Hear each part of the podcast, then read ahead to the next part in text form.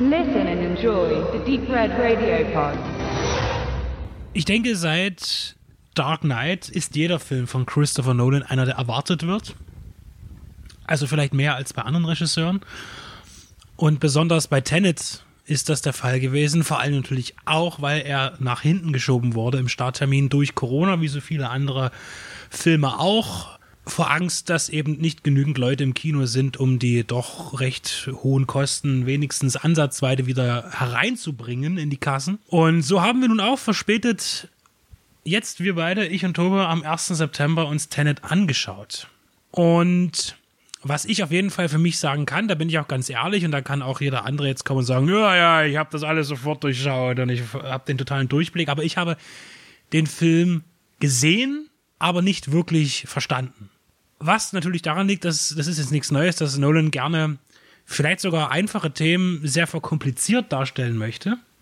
Was auch toll ist, was ich auch mag bei ihm. Aber es gibt eben keine Gradlinigkeit wirklich bei ihm. Das äh, zwar in den richtigen Eventfilmen wie jetzt äh, Dark Knight, der Trilogie, sagen wir mal Teil 2 und 3, äh, ist es natürlich nicht so einfach. Da hat man ein gewisses Stammpublikum, was man bedienen muss, aber schon bei Inception, äh, sogar vielleicht bei Prestige äh, und jetzt besonders natürlich auch bei Dunkirk, sein vorhergehender Film jetzt, und bei Tenet nochmal viel extremer. Also ich persönlich möchte jetzt eigentlich gar nichts zur Handlung sagen, weil ich dir das auch gar nicht jetzt, äh, oder würdest du eine Zusammenfassung geben können, Tobe, oder bist du da ähnlich wie ich, würdest du dich da schwer tun? Es soll ein Ereignis verhindert werden, was man quasi, äh, was vielleicht schon einige vermuten würden, äh, angesichts der Thematik. Ähm, es wird am Ende in der Möbius-Schleife enden, aber ähm, Ähnlich wie bei Zurück in die Zukunft. Es, es ist so, dass sich mutmaßlich der Film mir sicherlich etwas mehr öffnen wird, wenn man ihn mehrfach sieht. Wenn man vielleicht eben von den ersten Sachen abgelenkt wird bei der Erstsichtung und sich auf andere Sachen konzentrieren kann, wie es natürlich bei manchen Werken so äh, durchaus üblich ist. Und ähm, ja, also ich finde, Tenet beginnt wuchtig. Es ist äh, ganz klar, der Film steigt hart ein mit einem Überfall auf ein Opernhaus und auch hier und vielleicht, ich bin einfach vielleicht zu blöd. Ja, und das ist, das ärgert mich natürlich, dass, dass der Film eigentlich vielleicht sogar ein bisschen, so wie er gemacht ist, wie er montiert ist, äh, zu, zu intelligent ist für mich. Äh, oder ich bin halt wirklich, meine, meine Hirnkapazität konnte das nicht alles fassen und rückwirkend ähm, erschlüsseln. Aber ich weiß auch wirklich nicht, im Zusammenhang, im Zurückdenken jetzt mit dieser, mit dieser Operngeschichte, dieser Opernsaal, der voll gefüllt mit, mit Menschen, äh, Schauplatz ja eines terroristischen Anschlags wird, was, was, worum, mit wem zu tun hat. Und ich habe es ganz schwer jetzt zurückzudenken an diesen Menschen, der da in dieser ähm, Loge sitzt und dann quasi von dem eigentlichen Hauptprotagonisten, der uns vorgestellt wird, so eine Art Agent, der hier nur der Protagonist genannt wird, die Person, die er dort errettet aus einer Situation, ich habe keine Ahnung mehr, was der eigentlich damit zu tun hatte. Also äh, das ist wirklich für mich sehr schwer, jetzt zurückgreifend den Film in irgendeiner inhaltlichen Interpretation irgendwie hier jetzt äh, zuzuführen. Und deswegen ist es für mich vielleicht einfacher, erstmal mich an das ganze Optische ranzuwagen als äh, was mir gefallen hat an dem Film. Also ich will ganz klar sagen, der Film ist für mich eine Herausforderung, ist er jetzt auch immer noch. Und ich fand ihn toll. Auf jeden Fall. Es ist ein großer Film, finde ich, der sich aber mir noch eröffnen muss. Und das ist ja auch was Tolles. Also es wäre jetzt schlimm, äh, schlimmer gewesen, glaube ich, wenn ich aus dem Film rausgegangen äh, wäre und gesagt, ich habe alles genau verstanden, ich brauche den Film nie wieder gucken, äh, was natürlich Blödsinn ist, weil der Film auch genügend Schauwerte besitzt, sehr Nolan-eigene Schauwerte. Denn auch als Actionfilm, äh, und der Film hat viel Action, muss man die Art, wie Nolan Action inszeniert, ja auch mögen denn er greift eben nicht, wie es eigentlich üblich ist im Hollywood-Geschehen, auf erfahrene Action Second Unit Directors zurück, die im Stuntgeschäft eine große Nummer sind. Und deswegen sehen auch Action und auch Explosionen ganz anders aus bei ihm, als man das aus kennt. Aber aus jetzt richtigen Actionfilmen, die sich nur darauf berufen. Wobei ich natürlich hier ganz klar sagen muss, ich rede nicht von Actionfilmen, wie jetzt in letzter Zeit Expendables solche sind, wo eben natürlich, oder Eventfilme von Marvel und ähnlichen, wo die Effekte sowieso aus dem Computer kommen, sondern ich rede schon auch von physischen Effekten, die sehen hier anders aus als wie in anderen älteren Filmen, die auf physische Action zurückgreifen. Und das wird ja auch manchmal Nolan nicht vielleicht von zu argen Kritikern äh, zur Last gelegt, dass viele meinen, dass seine, äh, ja, seine, sein filmisches was er anbietet, sehr kühl wäre. Nüchtern. Sehr nüchtern. Äh, und äh, nüchtern ist eigentlich auch die Action in den Filmen. Es, ist, es, es wirkt als, als wäre er nicht bemüht, sondern hat den Wunsch, eine gewisse Authentizität darzustellen in der Action, die wir aber alle nicht einordnen können, weil wir nie in einer Action-Szene waren, äh, Situation oder ich will es jetzt mal drastisch sagen, im Krieg oder so, dass wir gesehen haben, wie sowas eigentlich aussieht. Äh, und das finde ich immer sehr spannend bei ihm. Das hat man auch in all seinen Filmen, das hat man auch bei Dark Knight, das hat man bei Inception, gerade zum Schluss die Szene bei Inception äh, in, in diesem Gebirge, wo, wo es ja auch sehr militärisch zugeht. Äh, ähnlich kann man sagen, finde ich, kann man auch einordnen, die finale Sequenz in Tenet. Die hat mich sehr daran erinnert von der Machart her, auch wenn es halt eine andere Region ist. Wir sind hier in einem trockenen Gefilde, mehr wüstenartiges Terrain. Und ja, das hat mich als erstes natürlich beeindruckt. Beeindruckend sind auch die Rückspielungen und Vorspielungen, dadurch, dass man ja in der Zeit immer stückweise zurück und vorwärts reist. Ich habe das immer nicht richtig begriffen, muss ich ehrlich sagen. Ich war da ein bisschen überfordert, jetzt zu verstehen, wie, was, was ist das, warum ist das jetzt so und, und was ist, wie, wie hängt das zusammen? Das ist genau der Punkt. Das ist ein Film, der äh, für Streber mehrmalige Sichtungen. Deshalb ist es halt wirklich schwer, nach der Erstsichtung schon zu einem wirklich richtig finalen Urteil zu kommen, ob der Film einen gefallen hat. Ich als Nicht-Führerscheinbesitzer, ich habe nie ein Auto gefahren. Der Film wirkt auf mich so wie ein, ich setze mich in den Mercedes, habe dort einen erfahrenen Fahrer neben mir und der erzählt mir was vom Motorblock. Und ich hänge daneben und, hä, ja, ich finde das Auto schön. Also, das ist, ja, mehr kann man eigentlich schon fast gar nicht dazu sagen. Also, also wir können dazu wir müssen, nicht mehr sagen. Wir müssen den Film definitiv noch ein paar Mal sichten, dann fällt vielleicht auch dieses Gebilde Nolan dann auch zusammen, weil es dann doch die Plotholes durchkommen, die hier schön kaschiert sind. Das kann ja Nolan sehr gut. Ähm, es wirkt ja immer alles wie so ein, der wenn wir schon bei Mercedes sind, es wirkt immer alles so vom Look her wie so ein äh, Mercedes-Autospot. Wie gesagt, nüchtern ist halt wirklich das äh, Stichwort äh, für alles. Also äh, selbst die Explosion, er macht richtige Explosionen, aber er stellt sie halt so trocken dar. In einem 80er Kino, da gäbe es gute Schnitte, dann wäre das Licht anders, anders gesetzt. Da macht man das natürlich bei Nacht, damit das halt noch, noch pompöser aussieht. Und selbst diese Sequenz mit dem Flugzeug, äh, was ja vorneweg schon heiß diskutiert wurde, ähm, wo Nolan gefragt wurde, wir können das mit dem Computer machen. Dann hat er gefragt, wie teuer das ist. Und dann, dann haben die gesagt, so Summe X. Und dann hat er gesagt, kaufe ich mir ein Flugzeug und lass das reell irgendwo in eine Lagerhalle rein. Aber irgendwo, es wirkt alles alles so distanziert. Also da, da, da, da fehlt so ein bisschen bei der inszenierten Action fehlt so ein bisschen der, der Film. Flair, den wir vielleicht schon gewohnt sind, weil wir äh, zu sehr äh, sozialisiert wurden mit 80er, 90er Jahre Action-Kino. Aber das ist nichts, was ich dem Film oder Nolan negativ anlasse. Ich finde, dass gerade bei ihm passt das halt sehr gut. Also ich mag das. Also ich fand auch diese Flugzeugsequenz, wo er quasi über einen, mit einem großen äh, Jumbo-Jet äh, über ein ja, Flughafenareal fährt, über einen Parkplatz, ein paar Autos mitnimmt und Laternen und dann in ein, äh, in ein großes Lagerhaus hineinfährt. Das, das ist schon spektakulär aus der Sicht, dass man sowas schon lange nicht mehr gemacht hat. Sowas gönnt man sich heute nicht mehr, weil es eben anders darstellbar ist oder sicherer darstellbar ist, indem man es am Computer macht. Ähm, da, und hier auch kein Miniaturtrick zur Anwendung kommt, sondern das ist schon alles richtig äh, toll groß gedreht. Und dann kommt man eben auch bei so einem Film auf hohe Produktionskosten von um und bei etwas über 200 Millionen Dollar. Und das ist natürlich immer sehr schwierig, weil der Film auch genauso wie schon Inception, der ja auch sehr teuer war, äh, sehr komplex und kompliziert ist, was das, äh, ja, das aktuelle Zielpublikum äh, für Genrefilme, sage ich mal, schon überfordern kann. Und äh, Inception konnte er ja drehen, weil er mit Dark Knight auf einmal ein riesen Ding gemacht hat. Und da hat man gesagt, ja komm Junge, mach mal. Und er hat ja auch, ich denke auch mit großes Glück, dass der Film so einen unfassbaren Erfolg hatte, weil auch er hat ja die Milliarde geknackt mit Inception am Einspiel, wenn ich mich nicht irre. Und er, äh, da, das, da, ich denke, da ist auch viel Glück mit dabei, dass die Leute äh, von einem Dark Knight angefixt waren. Was ist wohl das nächste? Und äh, das ist bei Tenet ähnlich. Also da sieht man, was für ein Vertrauen auch Warner hat in, in diesen Regisseur, äh, dass sie sagen, wir machen jetzt nochmal so ein Ding, weil das ist schon gewagt. Das ist heute sehr gewagt. Und ich bin froh, dass sowas gewagt wird.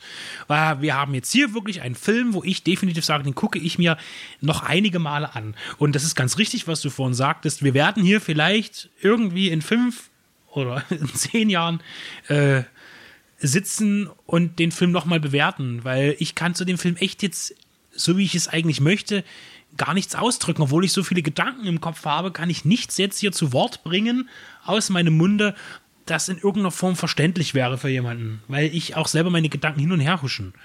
Ich bin auch noch voll in den ganzen Szenen drin und frage mich gerade, wie ich die zusammenpacke und auch diese, ähm, dieses, dass ja der Film äh, zeigt ja nicht nur Sequenzen, wo eben eine kurzzeitige Zeitreise stattfindet, aber eben auch nicht mal linear, sondern irgendwie entgegengesetzt. Und dann gibt es aber auch wiederum die Sequenzen, wo man um Jahre zurückreist. Und ich habe keine Ahnung, wie das funktioniert, wie das technisch in der Fiktion, in dem Film, in dem Drehbuch geschrieben ist.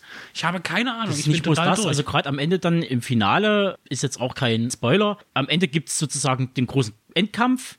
Das wird von zwei Teams ausgeführt. Zwei gute Teams zwei die gute Teams. ein böses kämpfen. Sagen wir es mal vereinfacht. Die gegen ein böses kämpfen und eigentlich gegen sich selbst, wie man ja äh, gesagt hat, so äh, das eine Team versucht, unser anderes Team aufzuhalten. Also klingt erstmal total kurios und am Ende gibt es dann äh, so ein so eine Art Swip, wo man dann, wo dann ein Protagonist dort Zeit, Zeitreisetausch macht, also ähm, äh, von seiner eigentlichen Mission umkehrt in, in der Zeit und das ist schwer nachvollziehbar, weil es halt dann mitten in der Kampfhandlung ist und äh, dann durch Schnitte und Explosionen allen drum und dran, hängst du dann ein bisschen da und dann tun sich langsam so die, die Fragezeichen ein bisschen Und weil auch das visuelle Erlebnis sehr stark ablenkt natürlich. Ne? Ja, also es ja. gibt viel, viel Hokuspokus, der toll aussieht und, und man merkt dort, wie mächtig das doch ist, wie leicht man sich ablenken lässt. Und wie, also für ich, ich rede ja nur von mir. Ne? Also es, ich sage, es mag die Menschen geben, die ja den vollen Durchblick haben, sofort sagen, ach, du bist ja lächerlich, ich habe sofort, kann ich dir sofort erklären alles. Äh, ja, tut mir leid. Also da bin ich aber vielleicht derjenige, der, der besser dran ist, weil ich noch sehr viel länger, glaube ich, Spaß daran haben werde, dieses Erlebnis für mich zu entschlüsseln. Ähm, ja, ich werde mich auf jeden Fall anschließen und äh, das auch tun. Äh, vielleicht, wenn dann irgendwann mal noch Making-ofs dazu rauskommen, wäre es nochmal interessant, da nochmal reinzugucken, weil es der Film wirklich sich anbietet, dort in das äh, Behind-the-Scenes-Material mal reinzuschauen, wie was geplant war. Und da sind wir ja quasi schon im, im harten Kern. Also geplant ist er ja eigentlich schon seit, seit 20 Jahren von Christopher Nolan, der Film. Den hat er mal ausnahmsweise nicht mit seinem Bruder zusammengeschrieben. Und in die Drehbuchphase ist er in den letzten sechs, sieben Jahren eingetreten und hat da dran rumgeschraubt. Was interessant ist, er hat gemeint in einem Interview, dass er sich beim Drehbuchschreiben intensiv versucht hat, sämtliche Gedanken, die man vorher hatte an Spionagefilme, Bond etc., Film Noir, hat man nicht gesehen, auszublenden, um ein neues um einen neuen Ansatz zu schaffen. Was interessant ist, im Vorgespräch, wo wir uns zum Kino trafen, Benedikt meinte, dass äh, Nolan ja auch schon mal ein Bond angeboten wurde, was ja letztendlich das ja schon fast wieder spielt und er sagt so, nein, er möchte seine eigene Version machen, eines ja Bonds, aber Bonds der Zukunft. Ja, zumindest äh, äh, in den festen Schemata, die es bei Bond-Filmen nun mal gibt als Reihe, hätte er kein Interesse dran. Er würde, wenn dann, was Eigenes gerne machen und die Brokkolis. Äh, also es gibt dazu noch kein Ja und kein Nein. Ich habe ja gesagt, es wäre der perfekte Moment, jetzt nach dem letzten Craig Bond, ihn einen einzelnen Bond machen zu lassen mit einem anderen Darsteller und dann einfach danach wieder eine Reihe zu starten mit einem anderen. Aber wir werden sehen. Genau. Ähm, ich will noch was äh, dazu sagen, weil es wird auch immer gerne in vielen Rezensionen gesagt, dass er jetzt hier quasi auch diesen schwarzen Bond mal äh, implementiert, der ja immer im Gespräch war. Äh, ohne das vielleicht jetzt direkt im Casting so zu wollen, aber ähm, zum Cast kann man sagen, dass er hier auch einen neuen, also neue, neue Landen betritt, in denen, dass er auf seine, fast komplett auf seine Stammschauspieler verzichtet, die immer wieder auftreten bei ihm. Ja, bis auf Michael Caine. Michael Caine ist da in einer, in einer sehr, sehr kleinen Rolle. Rolle. Und ansonsten treten tatsächlich gänzlich neue Gesichter auf in, in seinem Universum. Also ich sage es bis mal, also Robert Pen Pattinson ist dabei, der ja jetzt schon erwartend als Batman äh, gefeiert wird, vorweg von, von bei den ersten Trailern. Dann natürlich Kenneth Branagh, der ja als als Regie und auch als Schauspiel, ja, Granate damit reingeworfen wird, wobei in den letzten Jahren, und da waren wir uns auch einig, Tobe, äh, die Filmprojekte, die er gemacht hat, eher, naja, nicht so unser Ding sind oder da schon ein Nachlassen erkennbar ist. Genau, und die unfassbar attraktive Elizabeth äh, The Biggie, die ich auch schon in Widows in Widows hervorragend fand. und The Night Manager. Genau. Äh, ja, also das sind Ähm, die großen Rollen. Ja, ansonsten auch der ja leider äh, nicht so erfolgreich, zumindest was die Auszeichnung anging, aber halt äh, hoch gefeiert wurde, was ja unser Hauptprotagonist ist, das im wahrsten Sinne des Wortes, der Protagonist, gespielt von John David Washington, den kennt man aus Black Clansman oder Malcolm X war sein erster Film, da hat er einen Achtjährigen gespielt. Ähm, und das ist genau das, da will ich nochmal kurz drauf kommen. Kenneth Branagh genauso wie die Figur Cat. Das sind so ziemlich fast die einzigen zwei Figuren, die man in dem Film sieht, die eine Vergangenheit haben, die ein richtiges Leben haben. Der Protagonist im wahrsten Sinne des Wortes hat keinen Namen, weil er keine Vergangenheit hat. Weil letztendlich der Film endet so, wie er angefangen hat. Naja, also er wird ja einfach in diese, in diese Szene reingeschmissen, er soll eine Befreiung machen, ganz am Anfang. Er, äh, soll äh, jemanden da rausholen aus diesem Opernhaus. Und das ist ein ewiger Kreislauf. Man sieht nicht, was der vorher macht. Warum ist der dort? Was hat denn der vorher gemacht?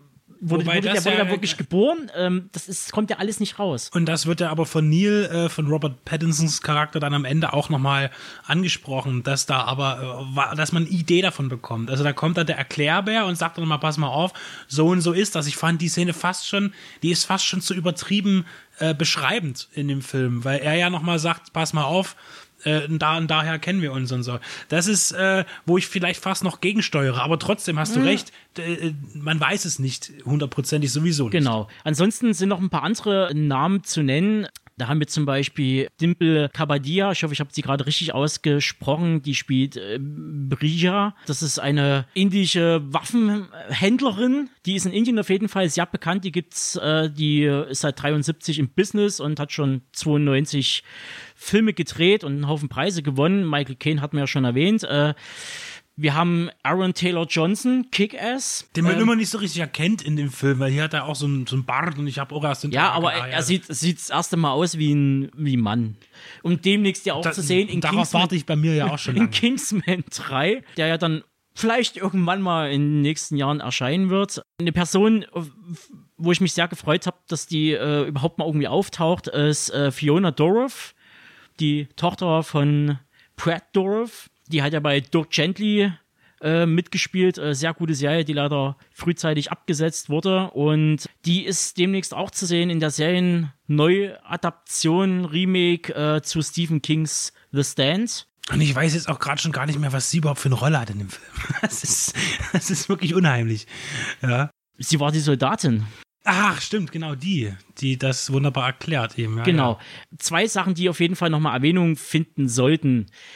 Das ist zum einen der Kameramann, heute von Heutema, Stammkameramann bei Christopher Nolan, zumindest was so die letzten Sachen angeht. Und der hat sich auch schon relativ früh verdingt, eigentlich immer mit wirklich herausragenden guten Sachen. Also zu erwähnen, wo er Kamera gemacht hat, ist Ad Astra, Dunkirk, Spectre, Hör, dann äh, Let den Red, da komm mal hin, also äh, so finster die Nacht. Oder ähm, dann wieder zu einer meiner äh, Bands der 90er Jahre zurückzukommen, zu Ulver. Er hat äh, einen Kurzfilm gemacht, äh, und zwar Svitnecker. Äh, die Musik kommt erwart äh, unerwartet nicht von ähm, unserem Hans Zimmermann, äh, sondern von Ludwig äh, Göransson. Der hat dieses wunderschöne und endlich wieder einprägsame äh, Ding äh, gemacht und, äh, äh, und zwar The Mandalorian, das Theme und äh, die Musik dazu, was ja endlich mal Star Wars wieder eine eigene Identität gibt, zumindest auf musikalischer, weil das halt wirklich äh, richtig gut ist. Und da schließe ich gleich noch, äh, weil ja die Lisa äh, in unserer letzten Sendung erwähnt hatte, weil sie die Musik halt so gut fand. Ähm, ist ja nicht von ungefähr, Lisa, wenn du das hörst. Weil er hat ja auch den Soundtrack gemacht zu nächster halt Future Station. Und da schließt sich wieder der Kreis und natürlich auch zu Black Panther und anderen Sachen. Da gebe ich wiederum auch der Julia recht. Ähm, man ist es schon fast gewohnt bei Nolan, ein permanenter Dauerton muss da sein, dass man ständige Spannung aufbaut äh, ich hatte dann im, im, Anschluss, ich war vielleicht auch ein bisschen erledigt jetzt äh, so nach einer relativ harten Woche, aber mir kam der Film länger vor als die zweieinhalb Stunden, die angegeben werden, streckenweise. Also weil es dann doch manchmal ein bisschen ermüdet, weil man halt stark aufpassen muss, dass man nichts verpasst, äh, damit man dann nie in ein, in ein kurzes Loch fällt und dann versucht wieder sich festzuklammern an der nächsten Szene. Also das wären halt mal so die Sachen, die man nochmal erwähnen sollte. Ähm, es ist wohl Nolans zweitteuerster Film. Der erste ist wohl Dark Knight Rise. Ich denke, das ist dann in dem Bereich irgendwann auch egal, ob der 30 Millionen mehr oder weniger gekostet hat. Naja, also, also bis jetzt hat er ja relativ, äh, na gut, wir reden jetzt noch nicht mal von einer ganzen Woche, wo wir das jetzt hier aufnehmen. Ähm, erst von sechs Tagen, da hat er ja erst irgendwie seine 58 äh, Millionen eingespielt. Das ist eigentlich der Tod für so einen Film. Film, aber angesichts Corona ist es eigentlich schon und dafür, gut dass er in den und USA dass er in nicht den USA bis jetzt nicht gestartet ist. Ähm, also, Also heute 1. September. Hm? also man kann ihn eigentlich fast überall auf der Welt sehen, bloß in den USA nie. Die müssen sich dann anderweitig irgendwie bedienen oder müssen halt eben warten. Was schon ein bisschen äh, ja, erschreckenderweise ist, wenn man jetzt äh, den Deutschlandstart nimmt, der ist mit 1955 Kopien gestartet. Also es wird ja immer hier bei Box Office Mojo mit Theater angegeben, aber wir reden ja da jetzt wirklich von Kopien, das ist auch realistisch. Und hat bisher äh, 4,5 Millionen US-Dollar beziehungsweise 3,75 Millionen in Deutschland an der Kinokasse reingespült. Das ist ganz schön mau. Also das wäre im vorangegangenen Jahr wäre das der Tod gewesen in der Corona-freien Zeit, wenn so ein Film sowas äh, nach einer Woche aufgeführt hätte, sogar in Deutschland, also so ein Blockbuster von Nolan, der zieht ja immer die Kohle eigentlich den Leuten aus der Tasche, weil man es ja sehen will. Also Tenet auf jeden Fall, äh, auf, ich will es, auch wenn ich nicht durchsehe, aber es ist ein Meisterwerk, definitiv. Da hat Nolan auf jeden Fall genau das äh, abgeliefert, was ich ja schon befürchtet hatte. Ähm, und äh, ja, ich bin damit sehr zufrieden, auch wenn da noch viel sich bei mir eröffnen muss. Und wenn der Film zu schwer ist, es gibt noch den anderen Film mit einem Palindrom, Otto der Film, das ist ein bisschen verständlicher.